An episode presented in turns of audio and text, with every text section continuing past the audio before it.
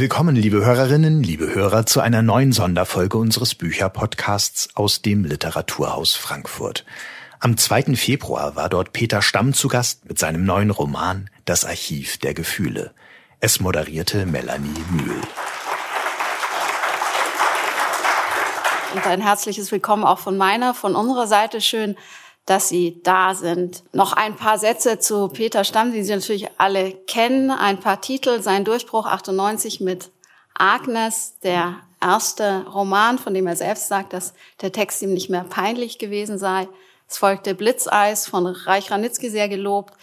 Viele weitere Bücher an einem Tag wie diesen 2007, sieben Jahre 2009 und das Archiv der Gefühle in diesem Jahr. Sehr viele Preise. Sie werden auch ins Amerikanische übersetzt. Äh, ich freue mich sehr, Sie moderieren zu dürfen. Und ähm, was bei Ihnen ja immer wieder auffällt, dass die Protagonisten in Ihren Romanen, das sind ähm, oft immer wieder Männer, die so ein bisschen unschlüssig im Leben stehen und nicht so genau wissen, wohin. Woher rührt Ihre Faszination für diesen Typus Mensch, der so auf der Suche ist? Also zum einen bin ich vielleicht selbst ein bisschen so, auch vor allem auch beim Schreiben. Also ist, mein Schreiben ist ja nicht so, dass ich hingehe und einen Plan mache und dann das Buch schreibe, sondern ich schreibe im Grunde genau so. Ich, ich schaue mal, was kommt und und äh, und äh, es stößt einem einfach mehr zu, wenn man keinen Plan hat. Ich sage immer, es ist so wie beim Reisen, wenn man wenn man so eine Gruppenreise macht und da weiß man schon im Voraus, am dritten Tag wird dann morgen wird die Altstadt besichtigt, am Nachmittag da oben äh, und dann gibt es vielleicht einen halben Tag zur freien Verfügung oder fürs Shopping. Ich reise lieber so, dass ich einfach mal irgendwo hingehe und schaue, was da dann geschieht. Und, und äh, genauso sind das eben auch die Figuren, die mich interessieren, weil denen können eben Dinge zustoßen, weil sie keinen Plan haben. Diese Figuren, Sie haben ja auch eine Zeit lang Psychologie studiert und auch in der Psychiatrie mal kurz gearbeitet. Hat dieses Studium Ihren, Ihren Blick geschärft auf Menschen und kommt Ihnen das jetzt bei der Figurenentwicklung zugute? Ich bin mir nicht sicher. Ich sage immer nein, weil, weil ich das nicht so toll fand, das Studium. Aber vermutlich halt dann doch. Also das sagen wir, aber es waren eher die, in Anführungszeichen Fälle, die mich interessiert haben. Mich haben auch die Lösungen nie interessiert. Also es war immer spannend zu sehen, was alles geschieht, in, in, also wie, wie Menschen sein können. Aber wenn man sie behandelt, muss man natürlich immer die Komplexität reduzieren. Da muss man immer aus einem Menschen einen, einen Fall machen. Ich sage gar nicht, dass das falsch ist, aber es ist halt dann immer ein bisschen enttäuschend, dass man diese Komplexität dann einfach reduziert auf eine, auf eine psychische Erkrankung und sagt, das ist halt Borderline oder das ist äh, Depression, wo man eigentlich denkt, das ist viel mehr. Das ist, jeder Mensch ist was, ja, eine Welt halt. Bevor Sie gleich äh, aus Ihrem Text lesen und wir dann den typischen Stammsound hören, ist, habe ich eine Frage. Das habe ich nämlich gelesen und fand das sehr lustig. Das spielte sich eben auch in der Psychiatrie ab. Sie waren mit einem Patienten spazieren und während des Spaziergangs sagte dieser Patient so, ich gehe jetzt. Ja. Und äh, ich möchte nicht mehr mit Ihnen zurückgehen. Und Sie haben ihm dann den Weg zum Bahnhof erklärt. Ja, ist das wo habe ich das denn geschrieben? Ähm, ja, das war, ja, das war aber genau so ein Fall. Der kam, der wurde eingeliefert äh, gegen seinen Willen. Und dann war ich bei diesem Aufnahmegespräch dabei und das war so ein junger Assistenzarzt, der keine Ahnung hatte und der hat dann irgendwie dieser, das war ein, ein Amerikaner, hat dann irgendwie was von Chinese Herbs erzählt und, und, und der Arzt sagte dann, ja, das, der ist irgendwie. Und ich sagte, nein, in den USA reden alle im Moment über Chinese Herbs. Das war gerade so Mode, dass man da diese chinesischen Kräuter geschluckt hat. Und für ihn war das schon ein Zeichen für eine psychische Erkrankung. Und, und, wir, und dann verschwand der Arzt und wir gingen raus, um eine Zigarette zu rauchen. Und ich meine, ich konnte den nicht zurückhalten. Der war, erstens war der überhaupt nicht verrückt. Der war einfach ein bisschen auffällig gewesen. Und, und dann habe ich mir gedacht, wenn er schon äh, abhaut, dann soll er wenigstens den Bahnhof finden, weil sonst irrt er da in der Nacht herum. Und ah, das war eine seltsame, seltsame Geschichte. Ja, es war natürlich eine tolle Einführung. Es war einer meiner ersten Tage da. Und dann war ich für den Rest des Praktikums war ich dann der, der den Patienten verloren hat. Ich, aber ja. Ich finde diese Geschichte einerseits amüsant, aber andererseits eben auch sehr schön, weil sie auch was trotzdem über das Schreiben und, und, das, und das Lesen verrät, weil es ja auch offene Ausgänge oft sind, äh, die sie die sie vorziehen und was Sie auch gerade sagten, diese Offenheit in der Begegnung und eben auch im Schreiben. Und ja, ich freue mich darauf, jetzt etwas zu hören. Wir freuen uns darauf. Das wissen wir nicht. Aber ja, also, wir nehmen es mal an. gehe ich aus. Wir gehen davon aus. Ich habe meine Lesebrille nicht dabei. Ich habe gedacht, das wäre das erste Buch, bei dem ich mit Lesebrille lese. Meistens geht's, wenn das Licht gut ist. Also ich versuche es mal, vielleicht mache ich ein paar Fehler mehr als sonst, aber wir probieren es mal. Ja, ich lese einfach von Anfang an, darum muss ich jetzt gar nichts voraussagen. Früher am Tag hat es ein wenig geregnet. Jetzt ist der Himmel nur noch teilweise bewölkt mit kleinen, kräftigen Wolken, deren Ränder weiß leuchten im Sonnenlicht. Von hier aus ist die Sonne schon nicht mehr zu sehen. Sie ist hinter der, der bewaldeten Hügelkette verschwunden und es ist spürbar kühler geworden. Der Fluss führt viel Wasser. An den Schwellen bildet sich weißer Schaum. Er ist, es ist mir, als könne ich die Energie spüren, die im bewegten Wasser steckt, als fließe sie durch mich hindurch. Ein kräftiger, belebender Strom. 100 Meter flussaufwärts, wo das Wasser über die, das Wehr stürzt, weicht das gurgelnde Geräusch einem lauten, vollen Rauschen. Das Wort Rauschen trifft es nicht, es ist viel zu ungenau in seinen vielen Bedeutungen und Anwendungen. Alles rauscht, der Fluss, der Regen, der Wind, der Äther rauscht. Ich muss eine Akte zum Thema Geräusche des Wassers anlegen. Ich frage mich, wo in der Systematik sie hingehört. Natur, Physik, vielleicht sogar Musik. Geräusche, Gerüche, Lichtphänomene, Farben, so vieles fehlt noch in meinem Archiv, so viel Unbeschriebenes, Unerfasstes, Unerfassbares. Ich bin den Pfad entlang gegangen, der den Fluss hochführt ins Tal hinein. Franziska hat sich zu mir gesellt. Ich weiß nicht, woher sie gekommen ist. Vielleicht wurde sie vom Wasser angezogen, wie es uns beide immer schon angezogen hat. Plötzlich geht sie neben mir. Sie sagt nichts, lächelt mich nur an, als ich zu ihr hinüberschaue. Dieses verschmitzte Lächeln, das ich nie ganz deuten konnte und vielleicht deshalb so sehr Liebe an ihr. Sie nickt mir zu, als wolle sie mich ermuntern, etwas zu tun, zu sagen. Das Haar ist ihr dabei ins Gesicht gefallen. Sie streicht es zurück. Ich möchte meine Hand auf ihren Nacken legen, ihren Nacken küssen. Ich liebe dich, sage ich. Ich will ihre Hand fassen, aber ich greife ins Leere. Manchmal taucht sie so unvermittelt auf, ohne dass ich an sie gedacht habe, leistet mir ein wenig Gesellschaft und verschwindet dann, wie sie gekommen ist, und ich bin wieder allein. Wie lange bin ich schon gegangen? Eine halbe Stunde, eine Stunde? Vor mir läuft ein schwarzer Käfer über den Weg und ich stehe still und beobachte ihn. Was für ein Käfer ist das? Es gibt Hunderttausende von Insektenarten und ich kenne kein Dutzend davon. Marienkäfer, Mai- und Junikäfer, Wanzen, Asseln, Tausendfüßler, Heuschrecken, Bienen und Hummeln, Ameisen, was weiß ich. So vieles fehlt mir noch. Die matten Farben jetzt im Frühjahr, in denen sich schon die kräftigeren des Sommers ankündigen, der leichte Wind, der nicht kalt ist, aber auch noch nicht warm und mich erschauern lässt, nicht frieren, eine Wahrnehmung nur an der Oberfläche. Ich habe die Fußgängerbrücke genommen und bin auf den, der anderen Seite des Flusses zurückgegangen. Der Weg ist etwas breiter hier, aber weniger begangen. An manchen Stellen ist die Erde aufgeweicht. Pfützen haben sich gebildet, in denen sich die Hochspannungsleitung und die Wolken spiegeln. Als ich mich dem Stadtrand nähere, werden die Geräusche wieder lauter. Der namenlose Weg, auf dem ich gehe, die Schrebergärten, einige schon vorbereitet für die Frühlingsbepflanzung, andere noch im Winterschlaf und einige ganz verwahrlost, vermutlich seit Jahren nicht bestellt. Dahinter die Bahnlinie und etwas weiter entfernt die Autobahn. Das Rauschen des Flusses, das Rauschen der Autos, der LKWs, ein hohes Sirren und dann noch ein anderes Rauschen, das metallisch klingt und pulsiert, ein Zug, der vorüberfährt. Wie soll das alles beschrieben, wie festgehalten werden? Das Gehen hat mich müde gemacht. Ich bin es nicht mehr gewohnt und habe mich unterhalb des Wehrs auf eine Holzbank gesetzt. Ich sitze am Fluss und bin überwältigt von der Fülle der Eindrücke, die auf mich einströmen, es ist dieses Gefühl der Klarheit und Durchlässigkeit, das sich einstellt, wenn man nach einer langen Krankheit zum ersten Mal wieder das Haus verlässt, etwas geschwächt noch, nüchtern und mit geschärften Sinnen. Ich schließe die Augen, das Rauschen wird lauter, der Fluss führt mehr Wasser, fließt schneller, er ist ockergelb. Es regnet nur noch ganz leicht, schließlich hört es auf. Ich fröstle, ich trage nur Badehosen und habe ein Handtuch um die Schultern geschlungen. Die Kälte lässt mich meinen Körper deutlicher spüren als sonst. Alles ist sehr klar und oberflächlich.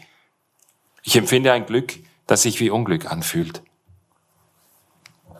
Ich muss an Franziska denken, die jetzt bestimmt daheim ist und Hausaufgaben macht oder einen Kuchen backt oder tut, was Mädchen eben tun.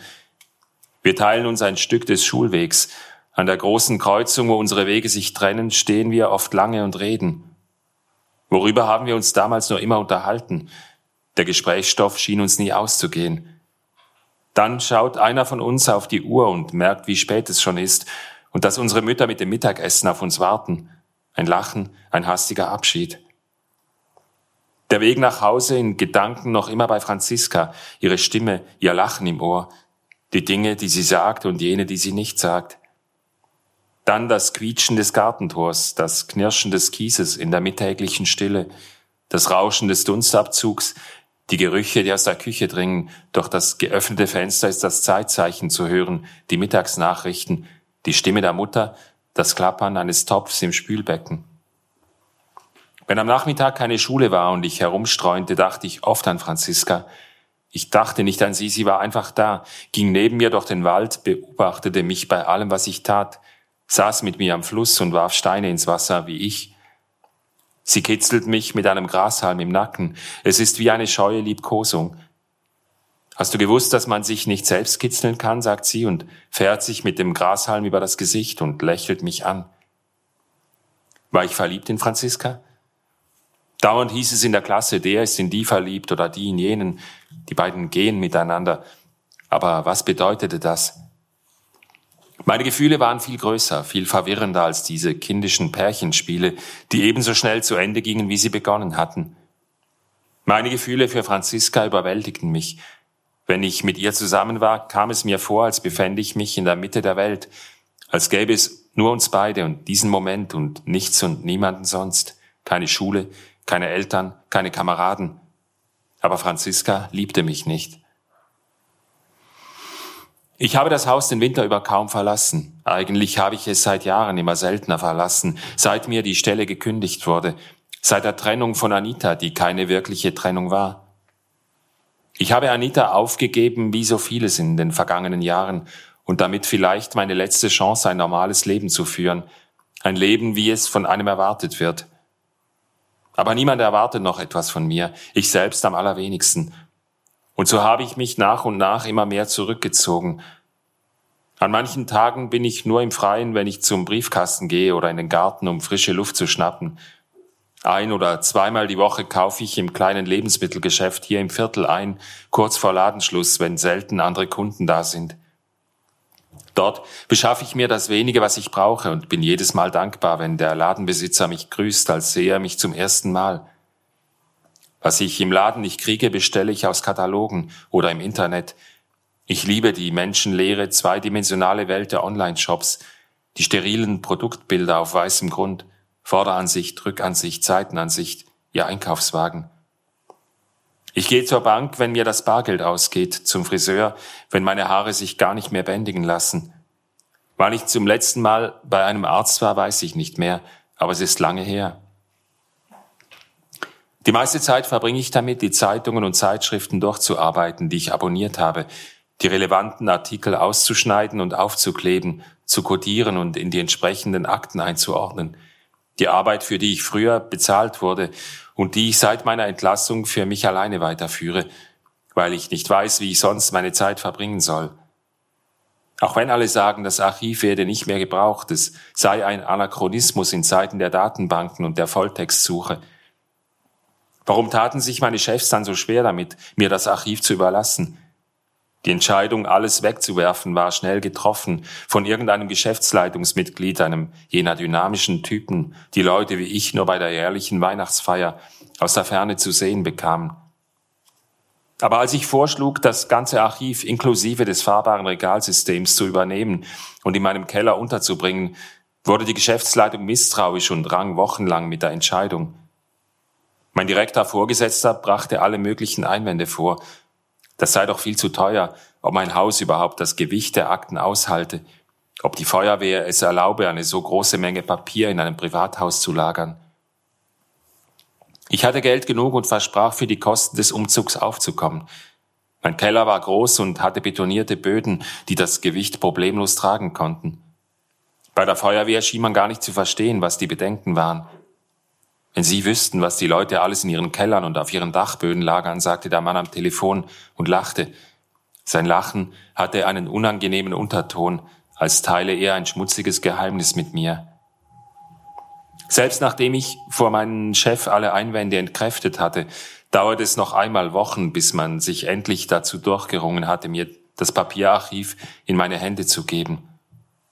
Es wurde ein komplizierter Vertrag ausgearbeitet, in dem es um Urheberrechte und um Persönlichkeitsschutz ging und in dem geregelt wurde, dass sich das Archiv wieder zu kommerziellen Zwecken nutzen noch weiter veräußern dürfe. Die Unterzeichnung des Schriftstücks war die einzige Gelegenheit, bei der ich dem zuständigen Mann aus der Geschäftsleitung begegnete. Und ich sah ihm an, dass er mich für einen Spinner hielt, was mich in meinem Vorhaben nur noch mehr bestärkte. Diese Leute haben den wahren Zweck des Archivs nie begriffen. Sie haben nur die Kosten gesehen und sie durch die Anzahl der Rechercheaufträge geteilt und gemerkt, dass es sich nicht auszahlt. Aber was zahlt sich schon aus? Das Archiv verweist nicht nur auf die Welt, es ist ein Abbild der Welt, eine Welt für sich. Und im Gegensatz zur realen Welt hat es eine Ordnung. Alles hat seinen festgelegten Platz und kann mit etwas Übung jederzeit schnell gefunden werden. Das ist der wahre Zweck des Archivs, da zu sein und Ordnung zu schaffen. Der Einbau der Rollregale in meinem Keller wurde durch eine spezialisierte Firma ausgeführt, die den Boden aufmeißelte und die Schienen verlegte. Der ohrenbetäubende Lärm des Presslufthammers erfüllte das Haus.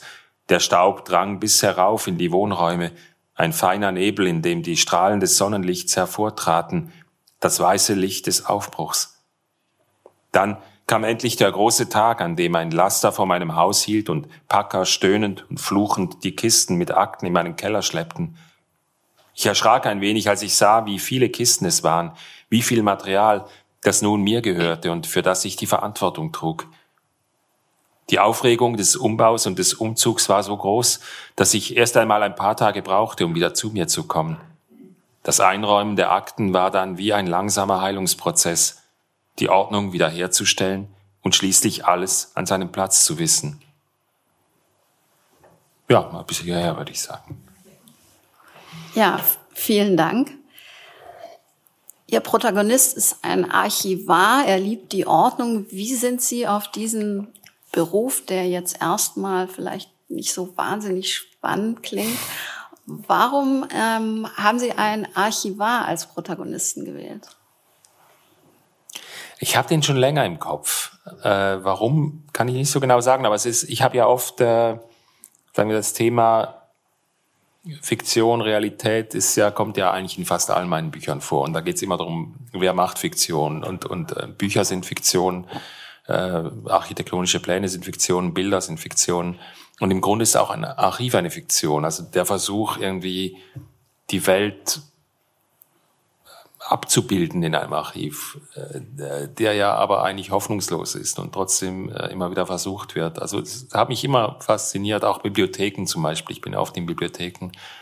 Und, und einerseits diese unglaubliche Fülle an Material und aber auch dieses Gefühl, dass das ja alles nicht genügt, dass es ja viel zu wenig ist. Und, und äh, das hat mich immer fasziniert. Und vielleicht kommt daher der Archivar. Ich habe auch mal einen Freund gehabt, der in so einem Zeitungsarchiv gearbeitet hat, aber das war vor 30, 40 Jahren. Man könnte ja auch sagen, dass das Archiv jetzt in, in Ihrem Roman dient es ja auch als, als Rückzugsort, als Ort des Haltes, wo eben die Ordnung da ist, die im Leben äh, offenbar vermisst wird. Hm, was sozusagen, man könnte ja auch sagen, dieser Mann hat etwas gefunden, was, was ihm wirklich liegt und was ihm glücklich macht. Und andererseits ist da, ähm, das wurde ja sehr deutlich, diese, diese Fiktion und, und, und, und die Vorstellung, da ist diese Frau, die, die er noch liebt, an die er sich erinnert, die er nur ein einziges Mal küssen durfte und die ihm dann sagte, ich, ich liebe dich nicht. Ähm, wie sozusagen, warum scheitert er in diesem Archiv, dieses Archiv nicht als Burg zu, zu bauen, die die Liebe dann draußen hält. Ich glaube, wenn er, wenn er ein wirklich leidenschaftlicher Archivar wäre, dann würde er das vielleicht machen, dann wäre er aber nicht interessant für mich. Also er muss, für mich muss er ja auch zweifeln an diesem Archiv. Er muss ja auch spüren, dass es eben nicht genügt, dass es eben, äh, also wer archiviert, tötet ja auch. das, wenn Nabokov seine Schmetterlinge sammelt, oder was Nabokov? Ja, Jünger mhm. hat Insekten gesammelt, oder? Ja. Mhm. Äh, das heißt ja immer auch töten, damit man sie sammeln kann. Und, und im Grunde, es kommt hier ja auch vor, dieses Archiv ist natürlich auch tot, weil, weil ich weiß, hat die FAZ noch ein Archiv? Ja. Also auf Papier oder? Ich habe auch nicht vor, dieses Archiv zu kaufen. Ja, das, das könnte ich mir auch gar nicht leisten. Aber das gibt's also auf Papier. Es, es gibt es, ja, ja. Wir haben noch Papier tatsächlich. Ja. Und auch also nicht nur die eigenen äh, Erzeugnisse, sondern auch ja, andere. auch andere Erzeugnisse. Okay, ja. okay, weil in der Schweiz wurden die eigentlich weitgehend aufgelöst, die Archive. Es gibt noch so ein zentrales, das ist aber nur noch elektronisch. Und, und eben, das ja, ist ja auch. Das ist eine andere äh, Welt, ja. Kommt einem wie eine altmodische Welt vor, aber hat eben sozusagen ja auch seine Berechtigung und, und Wichtigkeit. Jein, oder?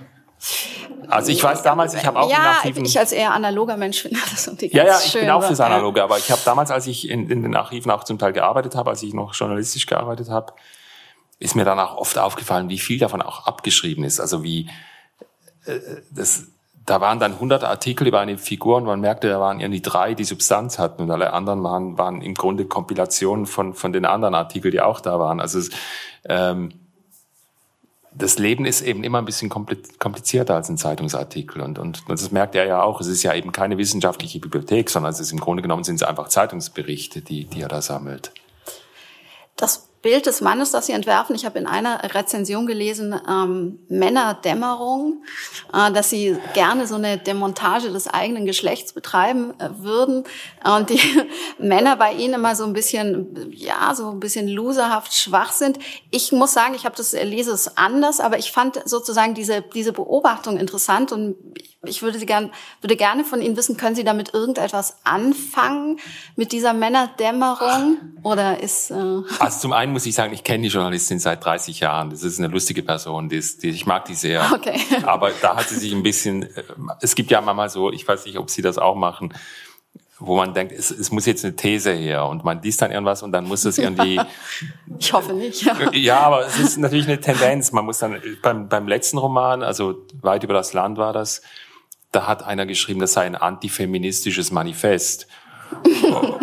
weil, und zwar aus dem einzigen Grund, weil die Frau eine Hausfrau war. Als gäbe es keine Hausfrauen auf der Welt. Aber einfach, ich habe ja nicht gesagt, alle Frauen sollen Hausfrauen sein. Aber und, und diesmal war es jetzt halt gegen die Männer. Ähm, ich, das geht so ein bisschen an mir vorbei. Also ich, ich habe mich amüsiert drüber, aber es, ich habe nicht wirklich mein Buch darin gesehen, ehrlich gesagt. Sie selbst haben ja ähm, in Ihrer äh, Karriere, in Ihrer Laufbahn, es Flug, Flugzeuge enteisen würde ich jetzt nicht zur Karriere zählen, aber Sie haben Flugzeuge enteist und haben auch mal gesagt, das sei eben so ein Männerding. Aber die Männer bei Ihnen dürfen eben keine Flugzeuge enteisen. Das stimmt, das dürfen sie nicht. Und auch kein Holz hacken oder ja, solche Ja, das ist so Dinge. das, was ich glaube schon, dass Männer mögen so, also nicht alle, aber aber vieles. Also man fühlt man sich so irgendwie, ja, so im Sturm, im oder segeln oder irgendwas mit, mit Wind im Gesicht oder so. Das, das fand ich immer ganz toll. Auch weil ich in der Zeit eigentlich einen relativ langweiligen Bürojob hatte. Und immer, wenn es anfing zu schneien, habe ich gehofft, die rufen mich es an. Wir brauchen Zum Flugzeug entweisen, Genau, oder? weil das viel spannender war als, als, äh, als äh, irgendwie Buchhaltung machen. Ähm, aber was war die Frage? Entschuldigung. Es ging um die... Äh, ah, warum meine Männer das nie dürfen, ja. ja. Dürfen die das nie? Ich habe noch keinen entdeckt, ja. der ein Flugzeug enteist in ihren Roman. Das ist vielleicht eine gute Idee für den nächsten Roman, dass ich die mal. Ja, der kennt sich doch auch gut aus. Also, ja, das, ja. also wandern gehen die zum Teil, die gehen ja schon raus. Der ja, er hier Land. spaziert natürlich so ein bisschen. Ja, der in weit über das Land, der der flieht der, ja, der, flieht, der genau, rum. der ja. ja. der der wandert. Aber hier unser namenloser Ich-Erzähler ist eher ein Spaziergänger. Es gibt eine Erzählung von einem, der so Höhlen Höhlenforschung macht. Ja, das geht schon in die Enteisungsrichtung ein bisschen. Ähm, Aber ich kann dran arbeiten. nee, gar nicht. Also Aber für ich die finde es interessant. Wir haben ja im Verlag schon äh, Christoph Ransmayr für die für die Outdoor-Sachen und, und, und Reinhold Messner. Also ich will die ja nicht konkurrenzieren. dann dürfte die Kritikerin, die Ihnen damals vorgeworfen hat, ähm, ein antifeministisches äh, ein Kritiker, ein, Mann. ein Kritiker, okay, vorgeworfen hat, sich ja jetzt freuen, weil die Frau in ihrem jetzigen Roman ist ja eine starke Frau, Franziska Fabienne, wie ihr Künstlername lautet, ist Schlagersängerin, geht ihren Weg, macht Karriere, hat verschiedene Beziehungen. Er liest davon immer nur in der Zeitung, ist immer froh, wenn sie sich wieder trennt von irgendeinem Fußballspieler, Produzenten und wieder Single ist.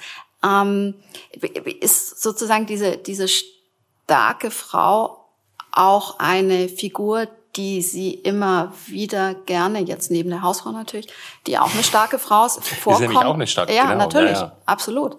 Ähm, vorkommen lassen oder ist sozusagen, anders formuliert, ist die Schwäche, die man in dem Mann sieht, verkennt man ihn eigentlich und ist eigentlich eine Stärke und diese starke Frau ist gar nicht so stark, wie sie erscheint? Nö, das glaube ich nicht. Ich glaube schon, also, aber ich habe ich glaube einfach, das ist so. Also in meiner Lebenserfahrung. Ich sehe viele starke Frauen und viele schwache Männer.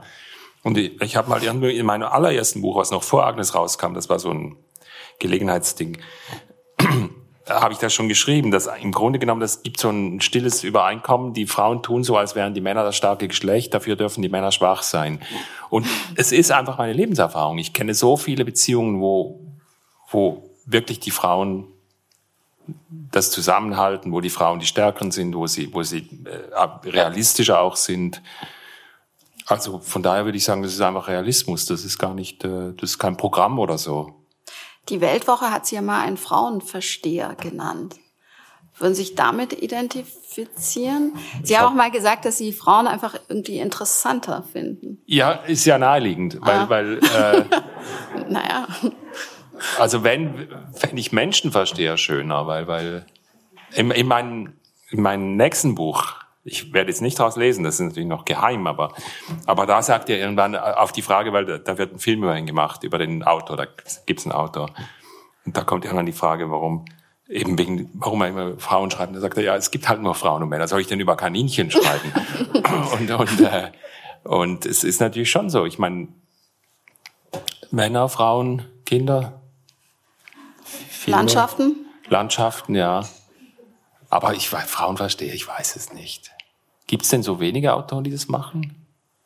Die Frauenversteher, weiß ich nicht. Ich fand nur Ihre Antwort eben interessant, weil Sie sagten, dass Sie, also vielleicht ist es schon, ich weiß nicht mehr aus welchem Jahr das Interview stammt, aber ich fand es ganz lustig, weil Sie eben sagten, na ja, am Anfang dachten Sie, Sie müssten irgendwie besonders äh, cool sein und, und, und irgendwie vielleicht auch so leicht arrogant und haben dann gemerkt, dass man Frauen aber ganz anders erobert, nämlich indem man sie zum Lachen bringt und ihnen zuhört und dass sich die meisten Männer nur für Autos interessieren würden, wäre das eigentlich so ganz, ganz easy. Und da dachte ich, okay, das ist irgendwie als äh, Konzept interessant, aber jetzt. Das war jetzt eine leicht tendenziöse Zusammenfassung. Ja.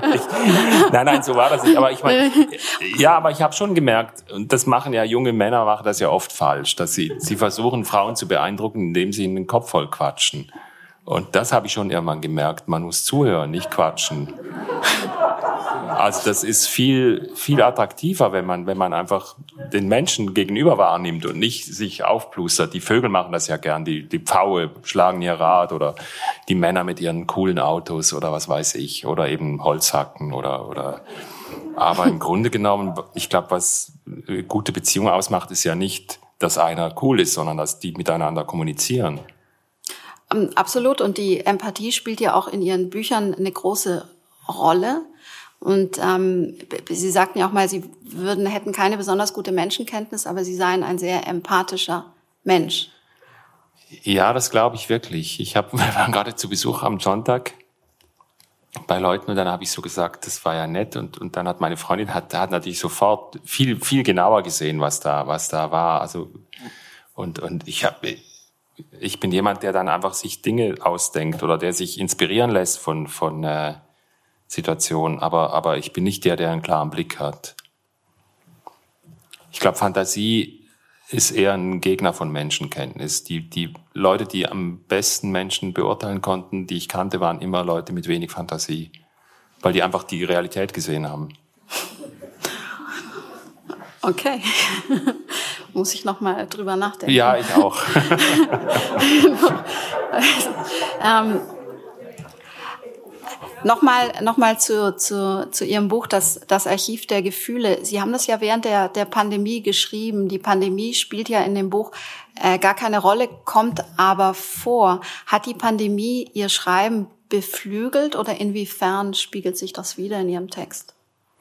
Also beflügelt in, in einem Sinn, in dem ich einfach sehr viel mehr Zeit zum Schreiben gehabt habe, weil ich sehr viel weniger Lesung gehabt habe. Das war einfach, also ich habe jetzt in zwei Jahren Pandemie, habe ich zwei Bücher mehr oder weniger fertig geschrieben. Das hätte ich vor, hätte ich dafür drei, vier Jahre gebraucht. Ähm, und dann war es einfach so, sie hat halt stattgefunden und ich schreibe immer aus der Gegenwart heraus. Und von daher war sie einfach da, wie Sie sagen, Hintergrund. Es, es war nicht das Thema, aber die war halt da und darum ist sie auch in meinem Buch da. Aber sie wird ja nie, nie erwähnt. Nee, sie wird nie erwähnt, aber man merkt es an so kleinen Details. Also genau. Also er muss bezahlen und, und, und legt Geld. das Geld in eine, ja, ja, genau. in eine Schale. Ja, ich, ich hätte es künstlich gefunden, das da irgendwie auszulassen. Wobei in dem nächsten Buch kommt sie jetzt überhaupt nicht mehr vor, weil ich fand, das hat, das reicht mir jetzt. Also, oder das reicht uns allen vermutlich. Aber ich finde es ganz schön, wenn, wenn ein Buch, also ein Buch wächst ja in so einer Art ja, so wie ein Biotop. Also das wächst in der Zeit und es ist oft auch so, ich glaube, wenn ich ein Buch im Winter schreibe, wird es ein anderes, als wenn ich es im Sommer schreibe. Einfach weil, weil die Gegenwart immer mit einfließt ins Buch. Und wenn ich es während einer Pandemie schreibe, ist es ein anderes Buch, als wenn ich es während einer anderen Zeit schreibe.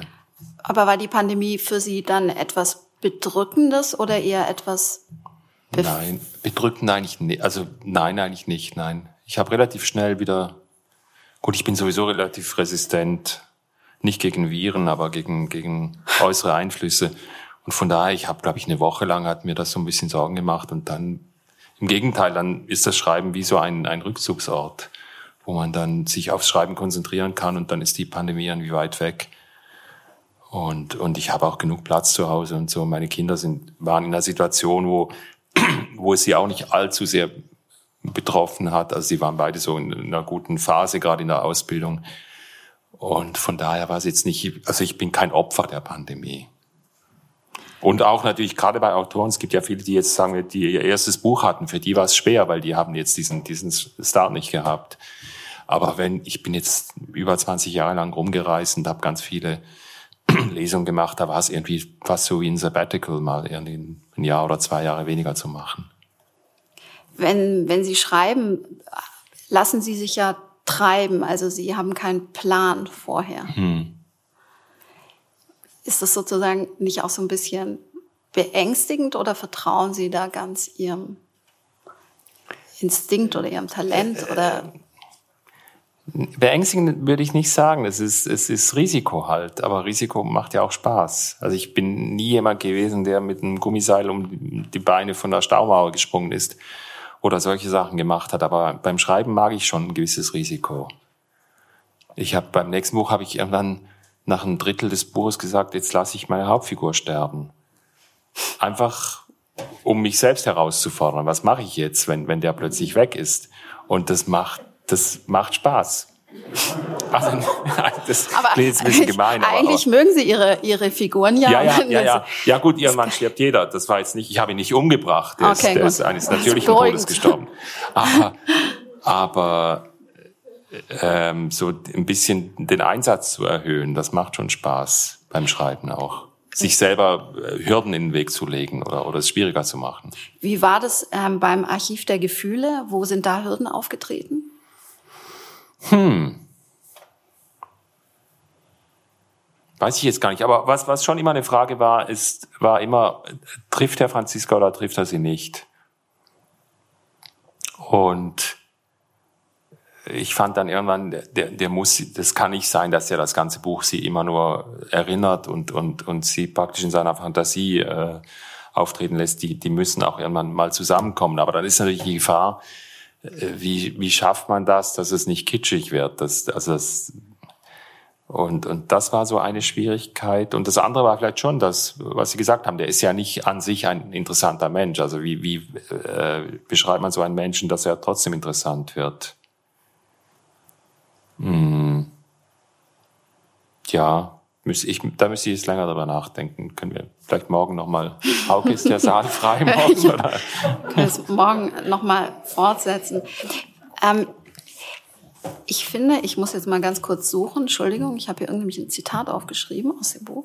Mhm. Und zwar heißt es einmal, sagt der äh, Ich-Erzähler, hatte ich den Alltag mit Franziska teilen wollen oder brauchte ich sie nicht viel mehr als das, was sie mir ein Leben lang gewesen war, eine unerreichbare Liebe, eine Sehnsucht. Das ist ja genau das, was Sie jetzt gerade ansprechen. Mhm. Dass der Ich-Erzähler eben auch nicht so recht weiß, ist es sozusagen, ist nicht eigentlich dieser Zustand der Sehnsucht der perfekte Zustand, weil die Realität diese Sehnsucht nie übertreffen kann. Ja, ja, ja, ja. Das ist ein Thema, was mich schon lange interessiert. Ich habe schon mal eine Erzählung geschrieben, die hieß, äh, wie hieß die denn? Das Experiment, genau. Wo ein Pärchen zusammenlebt und aber nie Sex hat, weil sie sagen, im Grunde genommen, in dem Moment, wo wir Sex haben, ist wieder Zauber weg, weil dann, dann werden wir zu so einem normalen Paar und dann wird es auch irgendwann weniger, also die, die Spannung auch nachlassen und, und das ist da eher äh, na, humorvoll vielleicht nicht gerade, aber es ist auf jeden Fall nicht so ganz ernst gemeint. Aber im Grunde geht's hier nochmal um dasselbe. Und ich habe oft gesagt, das ist bei Nonnen, die sind ja mit, mit Jesus verheiratet. Und das, Jesus ist natürlich der ideale Ehemann, weil der nie da ist. Und der, der kann einen auch nie enttäuschen, weil er, weil er nie. Aber er spricht, naja, gut. Mit manchen spricht er schon, aber. mit manchen spricht er schon. Vielleicht aber eben nicht so uns, regelmäßig, wie man es gerne hätte, vielleicht. Nein, aber das ist schon diese, diese Fantasiefigur. Und ich, ich würde mich auch, fand ich auch immer eine spannende Vorstellung, was geschehen würde, wenn mal all diese Männer, die den Pirelli-Kalender aufgehängt haben oder Pamela Anderson, was die sagen würden, wenn mal Pamela Anderson an der Tür klingeln würde und sagen würde, also gehen wir mal einen Kaffee trinken oder ein Bier. Äh, das würden die vermutlich gar nicht wollen. Also es, es gibt so, ja, man, ich meine, wir haben so unsere Fantasien, aber im Grunde sind die Fantasien nicht besser als die Wirklichkeit, aber sie müssen jetzt nicht zwingend vermischt werden. Fantasien müssen sich nicht unbedingt in dem Buch ist es ja so, dass ja. diese Fantasie aber natürlich so stark ist und diese Sehnsucht so stark ist, dass sie ja irgendwann äh, zum Handeln bewegt, ja, mhm. und, und, und dass dieser Schritt gegangen wird. Und das ist ja auch das Schöne, dass man, wenn die Fantasie sehr stark ist oder die Sehnsucht sehr stark ist, man doch irgendwann überprüfen möchte, hält die Realität diesem Gefühl mhm. stand. Mhm. Ja, weil er, glaube ich, einfach, in dem Fall, es ist ja auch nicht Pamela Anderson. Also das ist ja eine Frau, die mal in seinem Leben eine Rolle gespielt hat. Also die mal Realität war und dann halt immer mehr zur Fiktion geworden ist. Und von daher, natürlich würde ich mir das auch wünschen, dass man eben mindestens das überprüft und halt schaut und sich dem aussetzt. Und sie wird ja dann auch in dem Moment, wo er sie dann endlich trifft, also die, die hat inzwischen einen Künstlernamen und da akzeptiert er ja auch erst, dass die eben nicht mehr seine Franziska ist, sondern Fabienne, also mhm. die, die, die Schlagersängerin. Also dass eigentlich die Frau, die er sein Leben lang angehimmelt hat, im Grunde nicht mehr existiert. Und dass es jetzt eine ganz neue Geschichte wird. Also diese Begegnung mit, mit Fabienne wird dann eben im Grunde äh, ein Neuanfang. Diese Verschmelzung von Liebespaaren ist ja für Sie was ich gut verstehen kann, etwas sehr ähm, Gruseliges, weil sie sagen, dass die, äh, der wahre Zauber in der Fremdheit und darin liegt sich immer wieder einander anzunähern. Ist das, spielt es in dem Buch eben auch eine Rolle? Also dieses erst gedanklich sich annähern und dann tatsächlich den Schritt wagen? Oder ist es jetzt ja. schon zu viel These? Also das, ich finde es ja immer schön, wenn, wenn jeder ein Buch so liest, wie, wie er es gerne lesen möchte und, und auch im besten Fall natürlich auch was für sich selber herausliest, was für ihn irgendwie ein Mehrwert ist oder wie soll man das nennen. Ähm, es ist vielleicht auch ein Spiel dabei. Also es, eben nicht jede Fantasie muss realisiert werden, aber es ist natürlich dann schon spannend, auch mal Fantasien zu überprüfen und zu schauen. Und es ist natürlich schon so, ich war immer ein großer, obwohl ich davon lebe, Fiktionen zu verkaufen, ein großer äh, Verehrer der Realität. Also ich, auch wenn ich zum Beispiel recherchiere, ich finde immer, ich muss an die Orte hin, ich muss, ich, ich kann nur Literatur aus, aus Leben machen, nicht aus anderer Literatur. Und die Realität ist immer viel reicher als ein Buch. Weil es riecht, weil, weil man es anfassen kann, weil also kommt immer ganz viel. Was, was ein Buch ist im Grunde nur ein Behelf. Das ist nie, nie das Wahre. Weil Sie jetzt Realität sagen, Sie betreiben ja kein autobiografisches Schreiben, wie es jetzt mhm. gerade eben sehr populär ist und es sehr viele äh, Literaten tun. Und natürlich fließt aber ihr, ihr Leben oder fließen ihre Erfahrungen, ähm, spielen, spielen eine Rolle und fließen mhm. mit ein. Man kann das jetzt sicherlich nicht so prozentual sagen, aber welche Rolle spielt das Autobiografische? Sie verschwindend gering oder? Ich habe mal, ich habe mal so eine Arztroman-Parodie gemacht und da stand dann hinten drin so die Zusammensetzung, so wie bei Lebensmitteln. Da stand ja die fünf, weniger als fünf Prozent Witze, 20 Prozent Haushaltgeräte. Äh, können wir mal mit dem Verlag reden, wo wir eine Deklaration machen. 30 Prozent autobiografisch, 20 Prozent recherchiert. Ähm, nein, es ist auch wieder mein nächster Roman, da kommt nämlich die Frage auch vor, eben, das ist auch ein, ein Autor, der da spricht. Und der sagt irgendwann, was hätte ich davon, autobiografisch zu schreiben? Eigentlich nichts. Ich, ich mache mir nur Probleme. Also der, der beste Grund gegen das autobiografische Schreiben ist, dass es überhaupt nichts bringt. Weil ich bin ja nicht äh, Schweinsteiger. Wenn ich jetzt ein Fußballer wäre, ein berühmter, dann würden sie alle wissen wollen, wie ich lebe und was mein Leben war. Aber ich bin einfach der Typ, der Bücher schreibt. Und, und darum ist es im Grunde für die Leser absolut irrelevant, was davon autobiografisch ist. Und darum, ich verwende Material aus meinem Leben, aber genauso frei, wie ich anderes Material verwende. Also ich ändere das ab. Ich, ich, von daher ist es für mich gar nicht wirklich eine Frage. Ich, ich, natürlich, ich habe einen Erfahrungsschatz, den ich ausbeute, aber, aber nie so, dass ich sage, ich erzähle jetzt die Wahrheit über meine Beziehung zu meinen Eltern oder, oder was weiß ich. Weil Sie gerade sagten, wenn Sie bestimmte äh, Orte beschreiben mhm. oder Gegenden, Landschaften, dann bewegen Sie sich auch in diesen Landschaften, mhm. um ihnen dann gerecht zu werden. Dann könnte man jetzt auch sagen, na ja, aber das wäre ja dann auch etwas, was Sie in der Fantasie gestalten könnten. Oder brauchen Sie die Anschauung? Ja, die darum habe ich gemeint, dass für mich die Realität eben äh, immer, immer im Grunde echter war als die Literatur. Also ich muss, wenn ich einen Ort beschreibe, muss ich den kennen und ich muss wissen, auch wenn das gar nicht im Text vorkommt, wie es da riecht, wie es sich anfühlt, wie das Wetter ist. Ich, profit, ich, ich beute natürlich die Orte auch aus. Also ich gehe dann auch hin oder kenne die und, und die Orte geben mir auch was, was in meiner Fantasie, äh, was ich mir nie ausgedacht hätte. Also von daher, die Realität schenkt auch unglaublich viel. Also dass, wenn ich jetzt in meinem nächsten Buch kommt eine Pfarrerin vor, dann gehe ich halt und spreche mit einer Pfarrerin und dann sagt die irgendwas, was ich brauchen kann. Ich hätte mir auch eine Pfarrerin ausdenken können, aber, aber es, es ist ja, Material ist ja da. Warum soll ich es nicht nutzen? Absolut. Und das sind ja dann auch die Geschichten, die man äh, aus dem Leben erfährt, die man sich so sozusagen gar nicht so zusammenfantasieren kann, dass sie dann ja auch eine gewisse Wahrhaftigkeit mhm. äh, ausstrahlen und man beim Lesen irgendwie in dem Text verschwindet und, und, und, und so reingezogen wird, weil man sich vorstellen kann, ja, das, das ist irgendwie. Oder? Ja, und es sind einfach, ich weiß, ich, damals, als ich Agnes geschrieben habe, da ging es darum, dass sie ein Kind verliert. Und dann habe ich einen Arzt angerufen, ich, das war, glaube ich, der, mein damaliger Hausarzt, und habe ihn darüber ausgefragt, wie das, wie das genau geht und so. Und dann hat er das Wort Kindsmaterial benutzt, hat gesagt, da muss das Kindsmaterial muss dann entfernt werden. Und so ein Wort, das, hätte, das wäre mir ja nie eingefallen. Und, und, und solche Sachen, solche Geschenke kriegt man beim Recherchieren. Dinge, die, die man sich nicht hätte ausdenken können. Kommt Ihnen da auch Ihre journalistische Vergangenheit? Es kann gut sein, ja. Weil ich war nicht von Natur aus so. Meine Kinder nerven sich oft, weil ich immer überall reingehe und, und ich sage immer, schauen wir mal, gehen wir mal rein. Und, und wenn, wenn wir da nicht rein dürfen, die sagen uns das schon. Und die finden immer nein. Und ich quatsche auch immer Leute an und frage, was sie da machen und warum sie das machen. Das, das kann schon sein, dass es mit dem Journalismus zu tun hat, ja. Das ist ja das Schöne auch an dem Beruf, oder? Dass man, dass man dauernd hm, Absolut, ja. blöde Fragen stellen darf und auch dafür bezahlt ja. wird. Ja, das stimmt. Ähm, ich würde noch gerne ähm, über das Schreiben sprechen. Ähm, Agnes, hatte ich vorhin kurz erwähnt, war ja der erste Text, ihr Debüt und äh, ihr Durchbruch.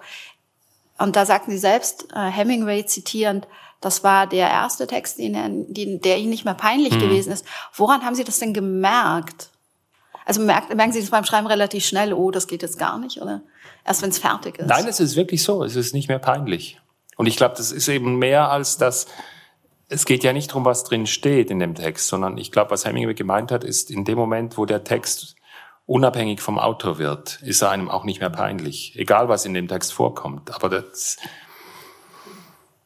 Es ist schwer zu beschreiben, aber es ist, es, dann ist es eben kein persönlicher Text mehr und darum ist er dann auch nicht autobiografisch. Es ist, selbst wenn ich was aus mir selbst, vermutlich sogar selbst wenn ich autobiografisch schreiben würde, aber, aber in dem Moment, wo der Text zur Literatur wird, äh, trennt er sich von mir ab. Aber die Verbindung zu dem Text bleibt doch bestehen. Also Agnes ist immer noch ihr Text und Sie haben ein bestimmtes Gefühl. Ja, es ist mein Text, aber, aber es, es ist auch spannend beim, beim immer wieder überarbeiten. Äh, merkt man immer mehr, wie, wie der Text sich so schließt. Also man merkt immer mehr, ich kann jetzt nichts mehr dran machen. Und irgendwann ist der Text äh, wie abgenabelt. Also dann, ein verhunzter Text kann, kann zu keinem guten Text werden. Nein. Und, und es ist wirklich so, es ist wie wenn die Oberfläche immer, wenn man vielleicht irgendwas schleift und es wird immer glatter und glatter und irgendwann merkt man, ich kann jetzt noch lange darum schleifen, dann wird es einfach weniger, aber es, es wird nicht mehr, es hat jetzt seine Form gefunden. Und, und dann äh, stelle ich das hin und das hat dann auch mit den Lesern zu tun. Dann, ich sage dann immer, das ist auch also ich lehne den Text nicht an die Leser und ich lehne ihn auch nicht an mich. Der, der steht für sich selbst da. Und die Leser und Leserinnen kommen dann und können mit dem machen, was sie wollen. Und, und das hat aber mit mir dann überhaupt nichts mehr zu tun. Und darum kann ich auch dann nie zum Beispiel Interpretationen bestätigen oder, oder, oder denen widersprechen, weil ich sage, jeder macht mit dem Text, was er will. Und, und kann ja auch eben ganz spannend sein für Sie, wer wie Ihre wer Texte. was liest, ja, ja, natürlich. Je nach eigener Lebenssituation. Sehr entlarvend auch. Also zum Teil, wenn man so Bücher von Leuten kriegt, ausgeliehen, und da sind noch so Randnotizen mit Bleistift drin, das kann manchmal ziemlich entlarvend sein.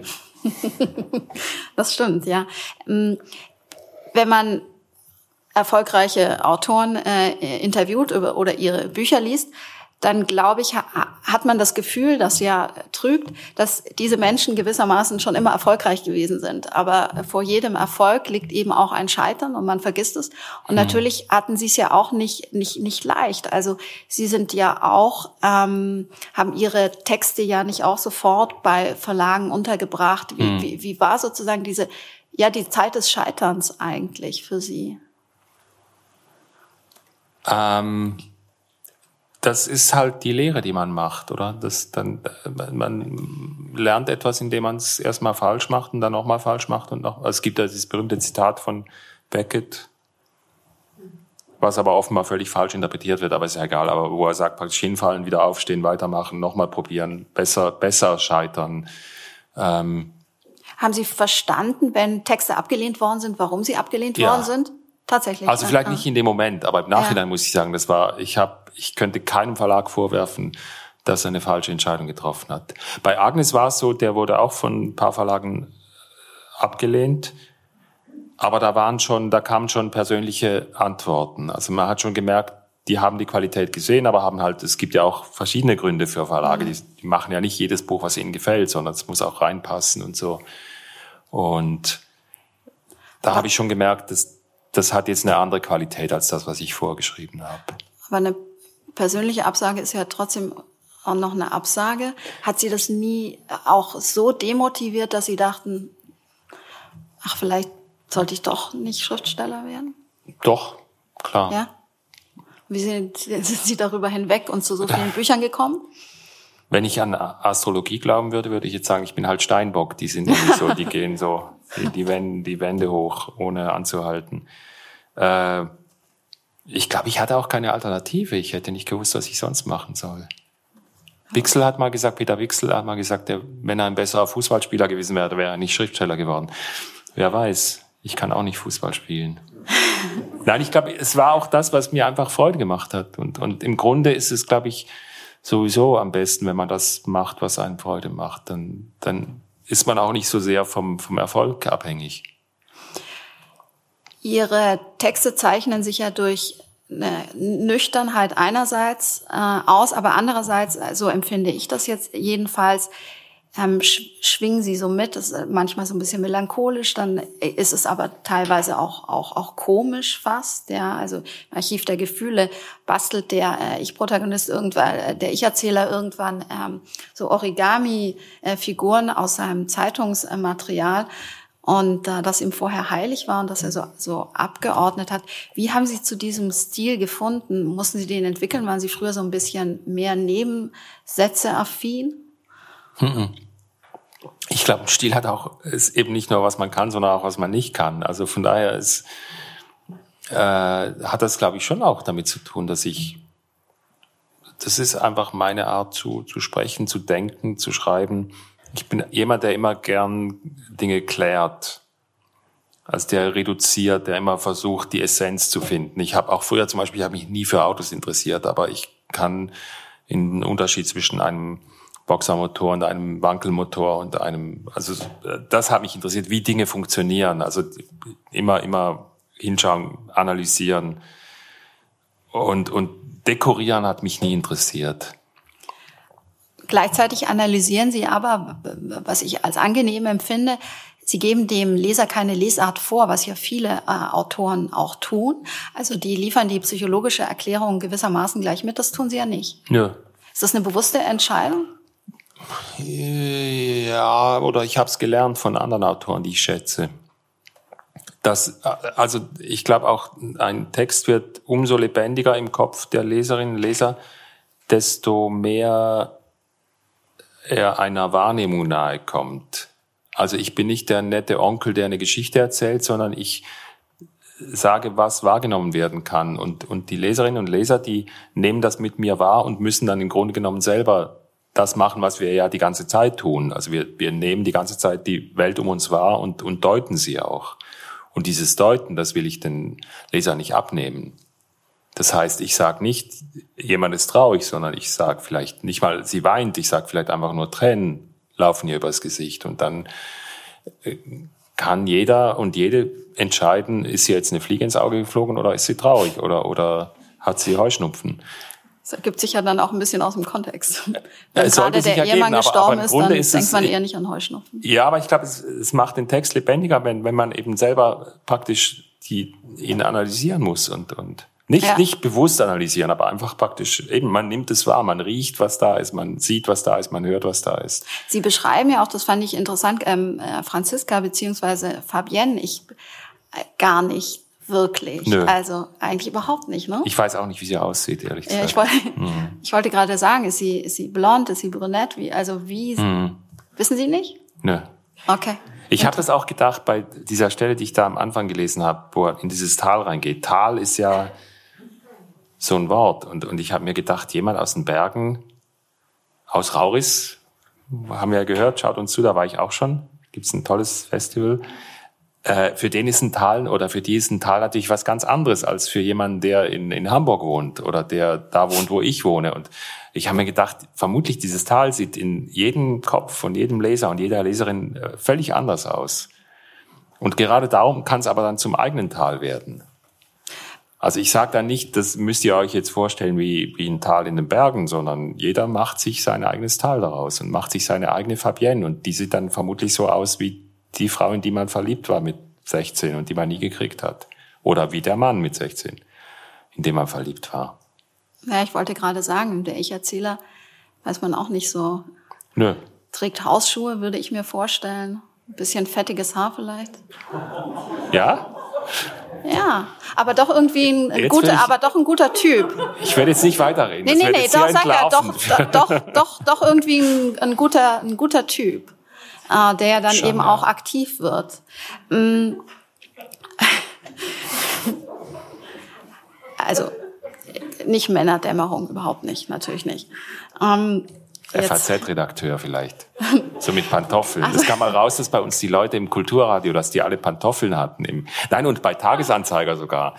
Die Redaktion, die kamen alle am Morgen in die Redaktion und haben die Schuhe ausgezogen und Pantoffeln angezogen. Okay, so ist es bei uns im Moment nicht. nicht. Gut, wir sind ja im Homeoffice. Aber vielleicht, wenn man wieder in die Redaktion geht, ich werde das mal beobachten. Also ich habe hm. meine Pantoffeln noch nicht rausgestellt. Ähm, Agnes ist ja jetzt auch Schullektüre, weil Sie sagten, das offene Ende ist etwas, was der Leser, mögen Menschen oder Leser nicht gerne auch so abgeschlossene Romane, dann ist irgendwie fertig und man kann entweder traurig sein, weil sie sich nicht bekommen oder glücklich, weil man denkt, ja super, äh, Happy End finde ich schön. Ähm, kriegen Sie da Reaktionen, dass die Leser sagen, ach, können Sie nicht mal irgendwie ein Ende schreiben, bei dem alles so ganz klar ist?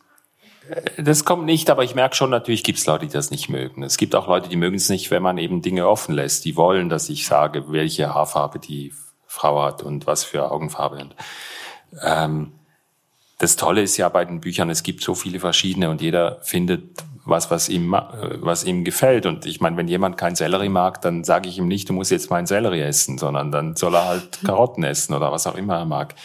Also das, äh, mir ist mal aufgefallen, wie, wie Leute immer ganz vehement, äh, und das mache ich sogar selbst so, also wenn man ein Buch nicht mag, kann man nicht einfach sagen, ich mag das nicht, sondern dann muss man es hassen und dann muss man es zerreißen und, und aber im Grunde genommen könnte man ja auch einfach sagen, ich mag jetzt halt mehr diese Art von Schreiben und ich mag mehr die andere Art. Deswegen ist die ja nicht schlecht. Es gibt viele Autoren, von denen ich überzeugt bin, dass sie ganz große Autoren sind, die ich einfach nicht lesen mag.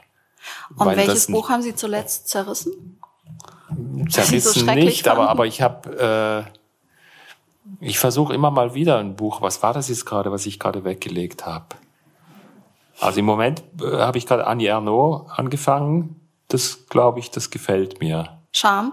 Nein, ein älteres. Äh, okay. die, die Jahre heißt es, glaube ich. Mhm. Das hat mir mein englischer Übersetzer empfohlen.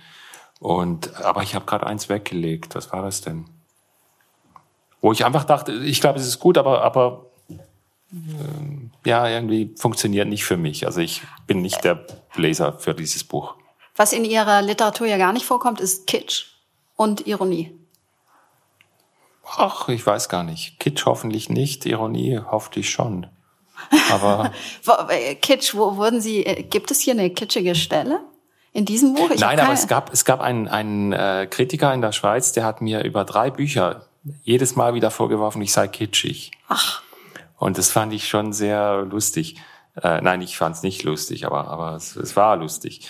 Ähm, also es, unter Kitsch verstehe ich Rosamunde Pilcher ja, so ein bisschen. Ja, ja, also. Aber es ist natürlich schon ein Spiel zum Teil.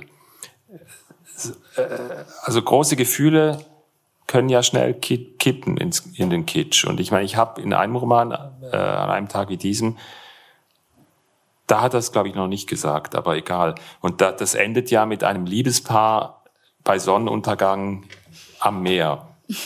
Also das, das kitschige Bild überhaupt. Und, und das ist aber auch eine Herausforderung. Wie, wie mache ich das, ohne dass es kitschig wird? Also genau, weil nur der, nur die Situation muss ja noch kein Kitsch sein. Nein, nein, ne? eben, ja. eben. Aber ich meine, es ist so dieses damit ja. spielen, mit großen Gefühlen auch spielen. Das finde ich schon spannend. Also von daher, ich finde, man kann nah rangehen, aber es soll natürlich nicht kitschig werden. Ironie, Ironie ist natürlich immer Distanz. Und, und das wollte ich nie in meinen Büchern. Ich wollte nie Distanz haben zu meinen Figuren. Ich habe ja lange Satiren auch geschrieben und ich, mhm. ich glaube, die waren schon ironisch.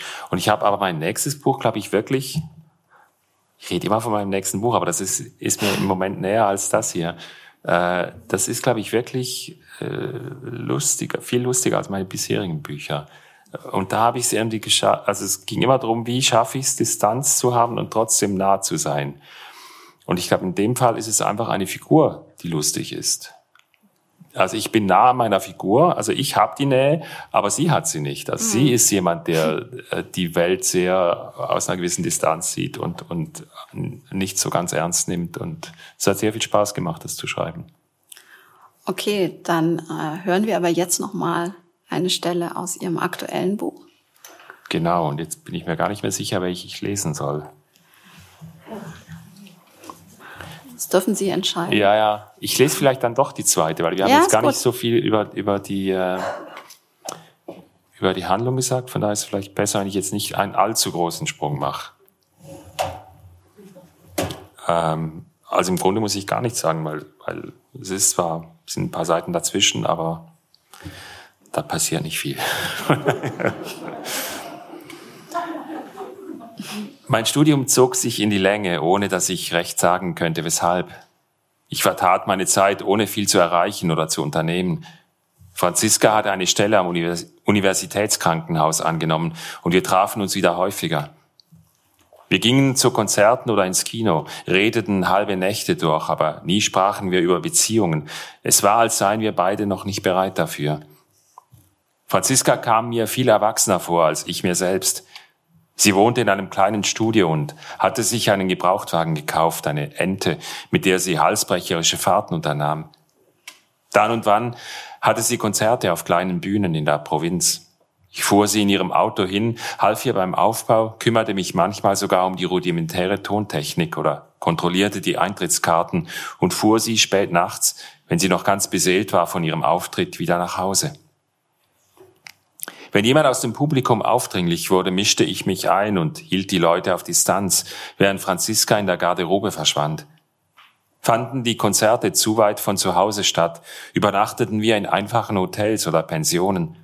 Es kam sogar vor, dass wir, um Geld zu sparen, im selben Zimmer schliefen wie Bruder und Schwester.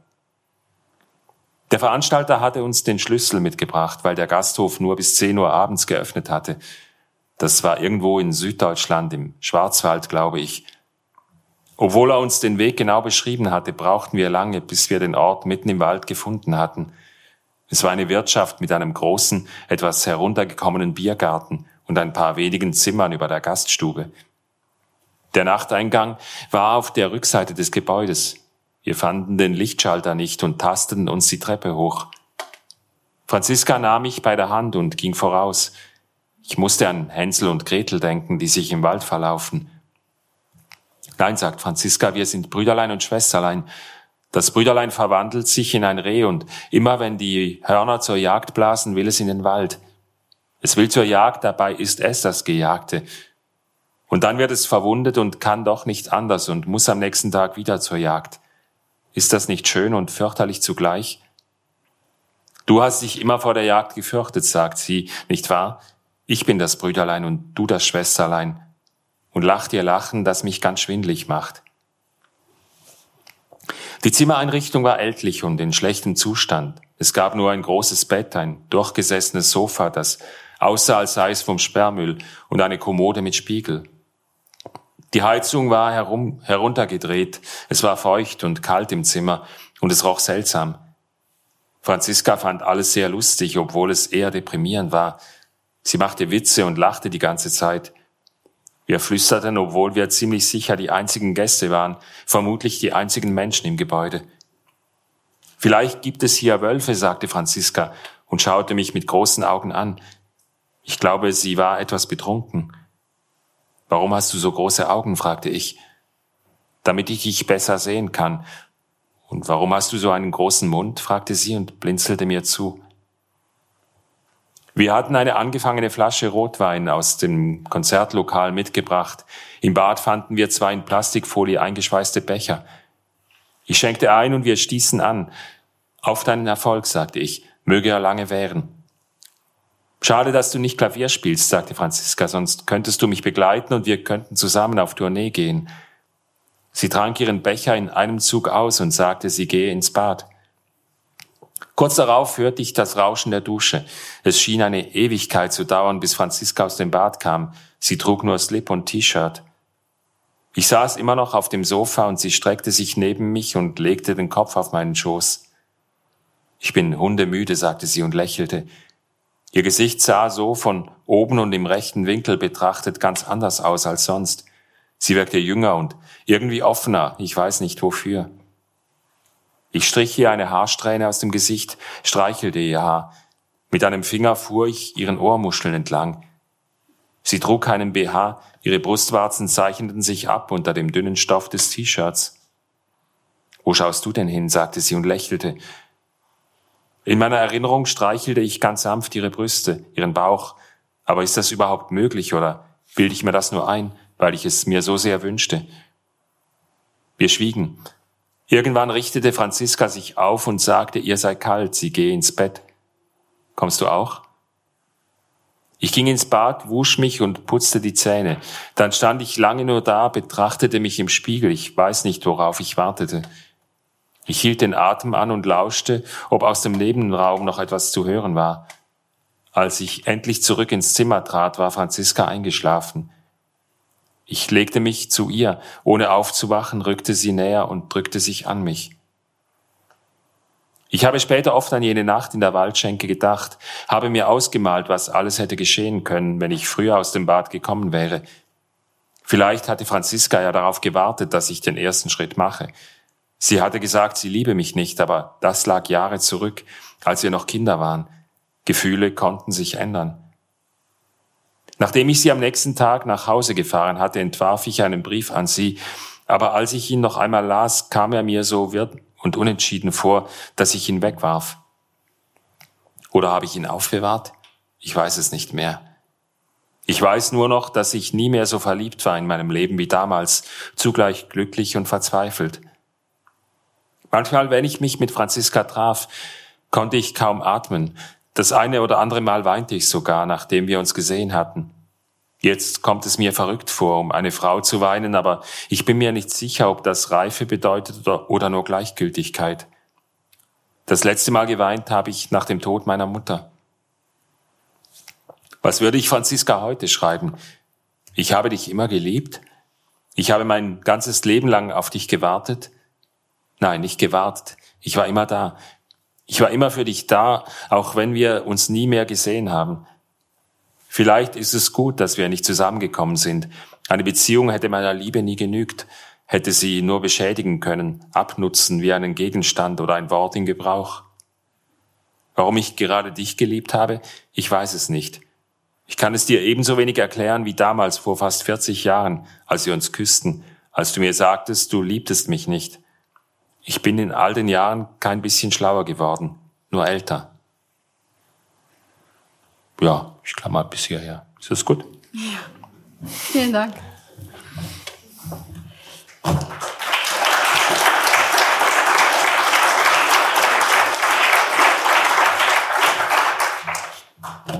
Ja, vielen Dank für diesen Abend. Schön, dass Sie da waren. Es gibt ein Zitat von Eichendorff, das habe ich gestern gelesen. Das finde ich passt irgendwie ganz gut, ähm, vielleicht zu Ihren Figuren. Da heißt es, wir sehnen uns nach Hause und wissen nicht wohin. Mhm. Also kommen Sie gut nach Hause. Danke.